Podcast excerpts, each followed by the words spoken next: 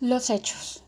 En el caso de las elecciones presidenciales de 1970 en Colombia, las versiones son diversas, pero en la memoria de la mayoría de los colombianos permanece el recuerdo del fraude que le otorgó a Misael Pastrana Borrero la presidencia. Las incógnitas sobre el conteo de los votos y la consolidación de los resultados oficiales generaron en su momento fuertes polémicas, manifestaciones y acciones de protesta de los electores inconformes. Además, subsiste una brecha entre aquello que recuerdan los diversos actores y la legalidad de los registros. Mejor dicho, aquella noche del 19 de abril de 1970, el pueblo colombiano se acostó con el presidente electo Gustavo Rojas Pinilla, candidato por el partido político de la NAPO, y se levantó con un nuevo presidente conservador, Misael Pastrana. Para entender el asunto, hay que devolver el reloj 25 años. A las 4 de la tarde del 19 de abril de 1970 se cerraron las urnas en todo el país. Una hora después, y como era tradición, las emisoras comenzaron a informar desde las delegaciones departamentales de la Registraduría y desde la propia Registraduría Nacional en Bogotá sobre el avance de los conteos de los votos. Pasada las nueve de la noche, todos los datos coincidían. Rojas Pinillas, candidato de la NAPO, aventajaba a Pastrana Borrero por una cifra que a esas alturas parecía difícil de superar. En las sedes anapistas el ambiente era de fiesta. A diferencia de los círculos del alto gobierno, de la dirigencia liberal y conservadora, de los gremios y empresarios, donde había una mezcla de sorpresa y susto. El triunfo del general no solo venía a romper el tranquilo discurrir del Frente Nacional pactado entre las élites conservadoras y liberales, sino que significaba la llegada al poder de lo que se consideraba como una grave amenaza. La NAPO era una heterogénea mezcla de fuerzas que iban desde el militarismo y el nacionalismo de derecha hasta la izquierda revolucionaria. Unía el populismo y la figura del general Rojas y les daba un gran arrastre la reacción de amplios sectores del país contra el ya desgastado Frente Nacional.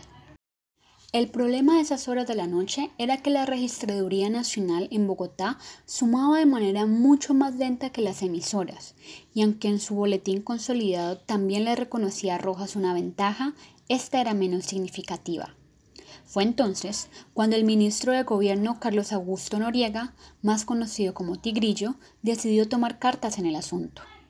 Preocupado por el hecho que la radio estuviera dando como ganador al general Rojas con base no en un boletín oficial de la Registraduría Nacional, sino como resultado de sumar los boletines de las delegaciones departamentales, el gobierno decidió pedirle a las emisoras que dejaran de sumar los resultados regionales.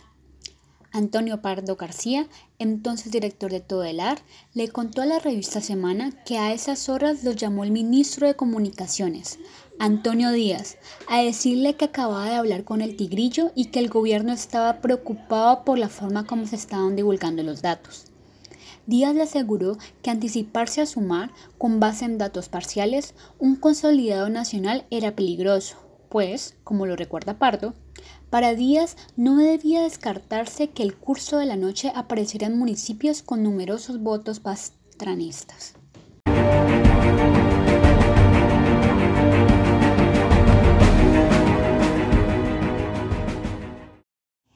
En señal de protesta ante la intervención gubernamental, Todelar decidió que si no lo dejaban sumar los boletines departamentales, suspendería toda la transmisión.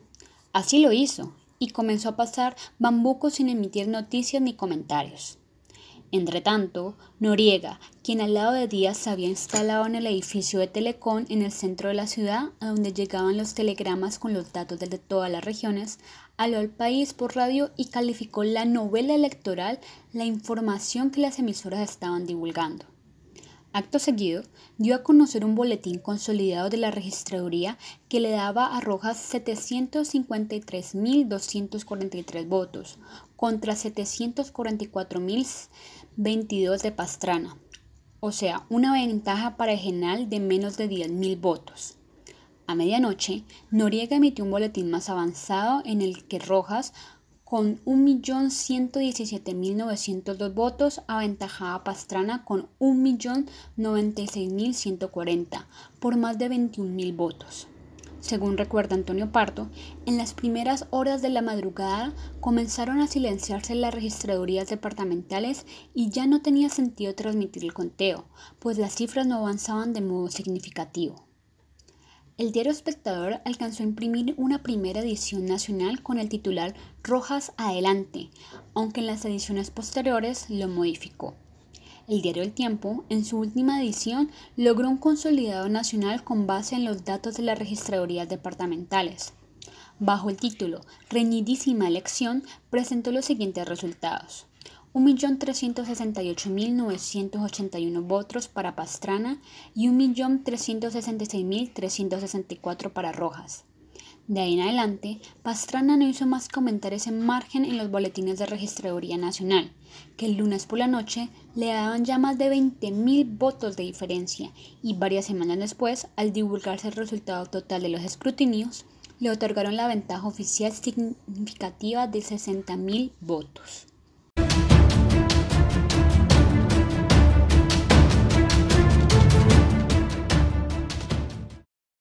Semejante progresión del conteo de los votos y el hecho mismo de que el gobierno hubiera asumido directamente la divulgación de los datos, que en rigor le debía corresponder la registraduría, llenaron de sombras la elección, en un asunto que, un cuarto de siglo después, sigue sin ser aclarado.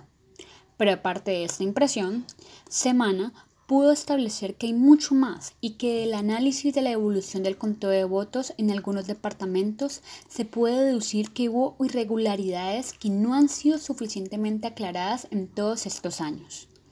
Las más delicadas se presentaron en el departamento de Nariño, donde la evolución de los boletines fue, por no decir menos, sospechosa.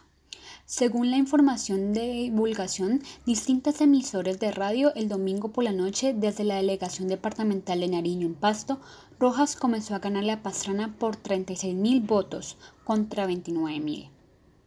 A las 3 de la madrugada, tal y como lo registró la edición del tiempo del lunes, la tendencia había cambiado dramáticamente y Pastrana aventajaba a Rojas por 52 mil votos contra 28 mil. Un cambio de tendencia tan dramático aunque improbable, es siempre posible. Pero lo que sí atenta contra la más elemental lógica es que un boletín de las 3 de la madrugada del lunes y con un total de votos superior, un candidato tenga un descenso neto de su número de votos con respecto al boletín de las 10 pm del domingo. Y eso es exactamente lo que pasó con Rojas, quien de un boletín a otro, en vez de avanzar aunque fuera mínimamente, perdió cerca de 8.000 votos, mientras que Pastrana prácticamente duplicaba su votación.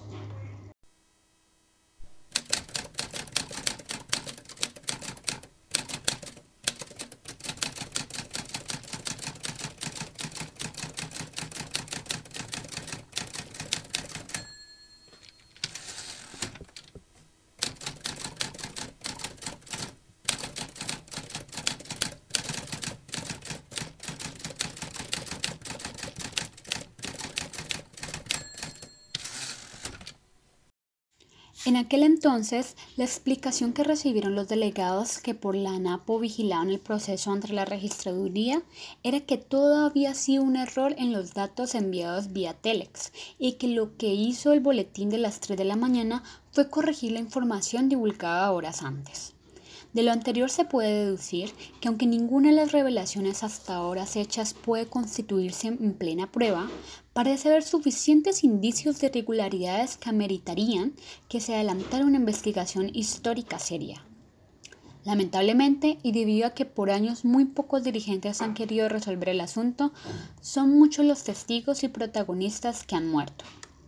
Para empezar, el expresidente Carlos Lleras y el general Rojas, el registrador del entonces, Ricardo Jordán Jiménez, el senador Luis Abelino Páez, el exministro Lucio Pavón y doña Berta Hernández de Ospina, y el abogado Vargas Holguín, entre muchos otros. Y son también muchos los documentos que se han perdido. En la propia Registraduría Nacional resultó imposible la semana pasada a fecha de 2020, encontrar copias de los primeros boletines del 19 de abril, que eran justamente aquellos en los que Rojas ganaba, y es necesario basarse casi exclusivamente en lo que publicaron los periódicos del lunes y martes de esa época.